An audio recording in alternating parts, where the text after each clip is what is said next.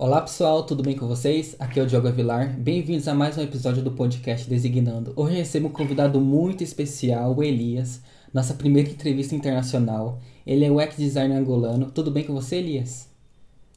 Tudo, Diogo. E contigo? Tô bem também. Tá, tá trabalhando muito essas, esses dias? É, nem tanto. São uns assessments básicos, mas vamos gerindo, como sempre. É, agora me conta um pouquinho da sua carreira profissional, como que foi entrar para o mundo do digital e atualmente você trabalha onde? Boas. É, primeiramente, né, agradecer a oportunidade de estar aqui a conversar contigo, partilhar um bocado da experiência é, como UX designer, product design. É, meu nome é Elias, né? uma breve introdução, né? É, meu nome é Elias e sou product designer. É, atualmente trabalho no Banco de Fomento de Angola. É basicamente o segundo maior banco do país. Como é que é ser UX designer no seu país? Tem bastante investimento das empresas? Como é que é? Boas. Uh, existe uma grande dificuldade em ser uh, product designer, UX designer cá, porque de alguma forma as empresas ainda não enxergam, não enxergam valor né, por trás do, do design. Uh, hoje elas olham muito de maneira superficial para aquilo que é a interface e a parte de UX fica muito perdido. Fica aí escondidinho. Ou para algumas empresas que já vêm ganhando maturidade, algumas empresas que já têm contato com outras realidades, outros profissionais, é que acabam por ter mais esta flexibilidade. Mas volta e meia as empresas ainda são muito. não têm muita maturidade para para quando a gente fala de UX design? É mais é, tem muitos profissionais agora de UX no seu país ou é uma área que assim está começando mais agora? Como é que você vê isso? Pois, hoje em dia acaba por ter bem mais profissionais, mas disse, existe essa, esse crescimento né, que vamos, vamos dando os primeiros passos né, para que as empresas comecem a entender a importância do design, a importância do UX design nas empresas. Uh, aqui de cabeça eu conheço uns 10. Eu faço parte de uma comunidade com quase 100 ou 200 pessoas. Então, acho que de alguma forma o, o mercado vem crescendo, as pessoas vão ganhando também essa maturidade, as pessoas vão se interessando em entrar na, na área. É, e você assim pretende trabalhar em, algum, em, alguma empresa brasileira no futuro ou agora mesmo? Como é que você está investindo assim sua carreira? Boas, boas.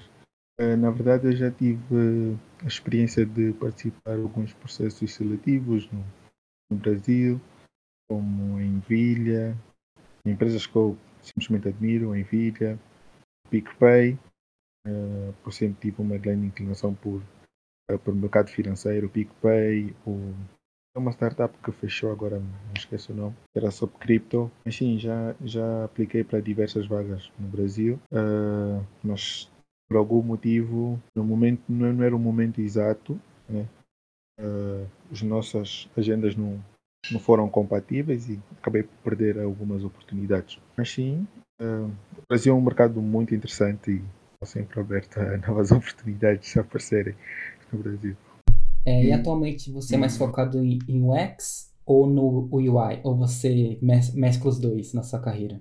Atualmente eu estou focado nos dois mas na, nas primeiras instâncias era muito mais focado em, no visual, né? era muito mais focado no visual. Mas este meu novo emprego acaba por exigir que eu também foque nessa componente mais estratégica, componente mais de UX. É, e você sempre quis trabalhar no mundo do UX? Como é que foi assim entrar nesse mercado? Você era de outra área? Ou você desde criança assim, é, nossa, eu quero ir para o mundo do digital, do web design? Como é que foi essa entrada né, nesse meio? Uh, pra ser sincero, essa entrada foi meio que por acaso. Né? Eu venho do, do design gráfico e também tenho um background em engenharia informática. Acaba por ser equivalente com engenharia da computação no Brasil. Eu curso o quarto ano em engenharia informática e ao longo dos os meus anos sempre tive o interesse em, em trabalhar com design gráfico, identidades visuais, social media, uh, motion, inclusive também. E ao longo desse período de tempo, uh, eu me encontrei uh, em programação. Né? Primeiro eu tive contato com programação e só depois é que eu tive contato com UX e UI. E o primeiro contato foi muito mais voltado a UI. Né? Eu tive algumas aulas na universidade né? voltados a multimídia que olhavam para essa, essa componente. Um, lembro também de já ter usado uma ferramenta lá bem atrás, o Design Thinking. Né? Eu tava, participava num, num programa de incubação dos Países Baixos, em que numa dessas sessões a gente usou Crazy Eight e Sort Cards. E a gente fez uma ação de brainstorming. E eu fiquei tipo, meu, essa coisa é interessante. Como é que nunca ouvi falar sobre? Então fui me aprofundando, já tinha as componentes, as skills de design gráfico, já entendia de cor, já entendia de tipografia, já entendia de hierarquia visual e já tinha outra componente que era a parte mais tech entender como é que os websites eram criados, um, como é que funcionavam, funcionavam os aplicativos. Então foi basicamente esse match, né, que é a minha formação técnica, a minha formação universitária e essa parte do design gráfico que eu já tinha desde os meus 15 anos de idade. Foi esse, esse match que me fez descobrir uh, design de produtos ou UX design. É, e você já entrou com uma certa experiência na área por meio do gráfico, né? Não foi tão difícil se impor no começo assim quando você entrou, ou você sentiu alguma dificuldade mais na parte do UX? Na parte da pesquisa, oh. mas do UI foi tranquilo, né? Oh, exatamente, eu sentia bem mais confortável em trabalhar com interfaces do que a parte de UX, porque sei lá, acho que achava o processo de UX muito complicado, ter que fazer pesquisas, ter que falar com as pessoas, fazer priorizações de features, achava aquilo um bicho de sete cabeças. Uh, mas volta e meia achava um bicho de sete cabeças porque eu não tinha pesquisado a fundo como é que funcionava, como é que eram os processos. Era um medo de. Como é que dizem aquilo? A gente se sente confortável com os nossos demônios, né? Quando a gente quer um. Quando a gente conhece um demônio novo, sente medo. Não faz sentido, não sei, mas é, era muito nisso. Eu era muito, eu me sentia muito confortável com o visual, né, a interface, porque eu já tinha esse background de design gráfico. Mas a parte de pesquisa, a parte mais de UX complicava a minha cabeça. Mas depois daqueles workshops, participei em muitos outros. Eu fiz uma formação voltada à construção de negócios financeiros com o Banco Central cá, que me deu uma outra overview. A gente teve contato com alguns parceiros, uns formadores portugueses e brasileiros, que me passaram uma visão diferente do que era UX.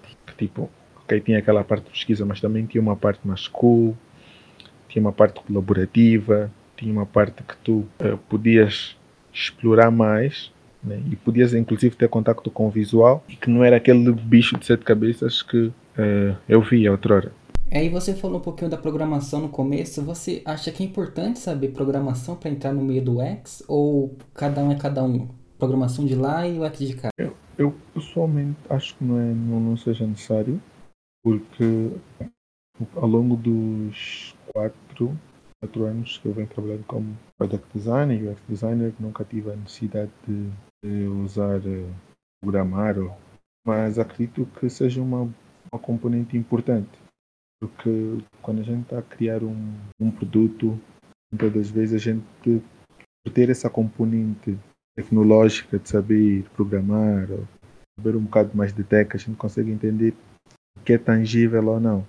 Que é, por exemplo, quando a gente constrói uma interface, nós temos a mania de construir coisas mirabolantes e quando você tem um bocado né, esse conhecimento, envolvimento, tu já sabes ok, talvez o que eu estou a construir não seja uh, fazível em código. Então ter essa noção acho que acaba por ser importante, mas não é uma coisa obrigatória. Acho que não, não seja uma coisa obrigatória. Acaba sendo importante, mas não é obrigatório. Agora quero saber de você. Ter uma faculdade na área faz diferença para entrar no mundo do X? E complementando ela, tem bastante faculdade de design na Angola, porque aqui no Brasil é pouquíssimas que tem tem mais é para pós-graduação, né? Como que você vê a área do design no seu país? Tem faculdade ou tem mais cursos? Como é que você se especializa? Boas. Uh, em Angola existe um super déficit para áreas criativas. não só design, a falar de design, multimídia, para tudo, para tudo que tu imaginas que seja criativo. Para criativo aqui temos um grande déficit. Houve-se aí por altos apenas cursos né, voltados a design gráfico, uh, mas não, eu não conheço aqui nenhuma instituição, universidade que dê uma graduação pós-graduação voltada a design. Volta e meia, as minhas certificações sempre foram, sempre foram feitas fora, um, inclusive algumas fiz no Brasil, fiz a formação com Gilberto Prado, se conheces, voltada à interface, do iBoost, um, fiz uma outra em UX, agora o nome, Design Circuit, uh, fiz uma formação Kawari, também. Foi uma formação muito introdutória. Também uh, fiz uma formação nos Estados Unidos, na Universidade da Geórgia. A maioria das certificações, formações voltadas a UX, todas elas foram fora de Angola. Cá não existe cursos ou universidades que deem estas matérias ou tu possas se especializar. É, e você pretende se especializar mais na área de UX? Uma parte do UX Research? O X-Think? Como é que você está trabalhando agora? Uh, portanto, sim. Uh, basicamente, como eu dizia, uh, eu hoje no banco acabo por atuar como nos dois, né? UX Design e UI Design acabo sendo Product. Uh, mas o meu foco é muito mais em cargos de lider atingir cargos de liderança né? e eu penso muito em uma direção como Design Ops ou lidar muito com design systems, que é basicamente uma das áreas que eu tenho muito mais interesse hoje e vemos o mercado a crescer muito nessa direção. Então, são estas duas áreas que hoje chamam muito mais a minha é, e por fim, qual dica você dá para quem está começando agora na área e como aperfeiçoar seu portfólio? Primeira coisa que eu diria é estudem, mas isso é óbvio. Uh, diria que eu tenho aqui algumas ideias. Acho que façam parte de uma comunidade de UX. Isso é super importante. Tu vais acabar por aprender com outras pessoas, outras vivências. Um, siga designers renomados. Isso vai dar uma, uma direção, né? vai dar um estilo. Acho que quando eu digo estilo é muito mais o teu processo, né? o teu processo de design a princípio tu podes te basear em alguém, como uma, como uma pessoa que, por exemplo, desenvolve a interface, como é que são os casos de estudo dessa pessoa, estudar os casos de estudo, uh, analisar projetos já desenvolvidos, uh, ver, ok, como é, por que, que ele usa essa, essa matriz de priorização, por que ele usa o Canva, por que ele usa o Crazy Eight. Então, tu vais ter ideias de ferramentas que são usadas, porquê delas são usadas, uh, estudar muito casos de uso, isso vai dar uma abertura de ideias. Uh, visitem o Medium, tem um monte de conteúdos sobre UX, uh, livros, podcasts, são totalmente recomendáveis. O YouTube está cheio de muito bom conteúdo. Acho que alguém que está a começar em UX, a primeira recomendação que eu daria era para o YouTube, explore ao máximo, vai buscando ideias. Se tu realmente estás apaixonado por UX, UI, se tu realmente gostas de verdade, no YouTube tu vais ter um monte de opções, tu vais vendo as diferentes opiniões, tu vais formando a tua própria com essas diferentes opiniões. Então acho que é super importante dar uma vista de olhos no YouTube. Tem muito bom conteúdo. É, back tem um monte de lives incríveis. O Gilberto Prado, com, acho que é importante, também te ajuda a decidir qual, qual parte começar primeiro. Se vou começar com a parte visual, a parte mais de UX. É super importante. Outra coisa, não façam muitos cursos. É, eu tive o, erro de fazer muitos cursos, isso acaba por, além de perder nosso tempo acaba por nos baralhar. Eu, pelo menos me sinto assim. Não é se um curso termine, absorva o curso tem para ti, em oferecer. Quando tu sentes confortável para partir para o outro, porque eu tenho muito essa dificuldade e eu também estou a de aprender a aprender. Acho que isso é super, é super importante um, quando falamos de UX. Hoje, não siga trends.